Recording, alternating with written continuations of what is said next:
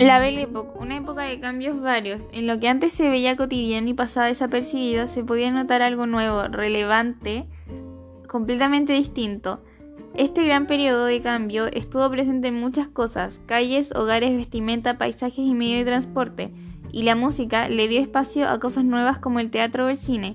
En las calles, alguna vez tranquilas, ahora se apreciaba un paisaje completamente nuevo, carruajes tirados por caballos, iluminación en las calles, noches de ocio, música y a lo lejos una bella estructura presentada en la exposición universal de París. La Torre Eiffel, las vestimentas especialmente en la vestimenta femenina, antes completamente normal, señala ahora el estándar de belleza y la clase social. Corsés, sombreros y vestidos de la mejor tela y hechos a medida, la moda hizo su marca en la Belle Époque.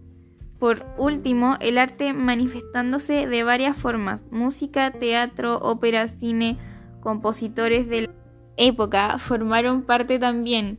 Claude Debussy, quien estuvo presente en la Exposición Universal de París, fue uno de los compositores de la época del impresionismo, mostrando en su música un cambio significativo para la historia de ella.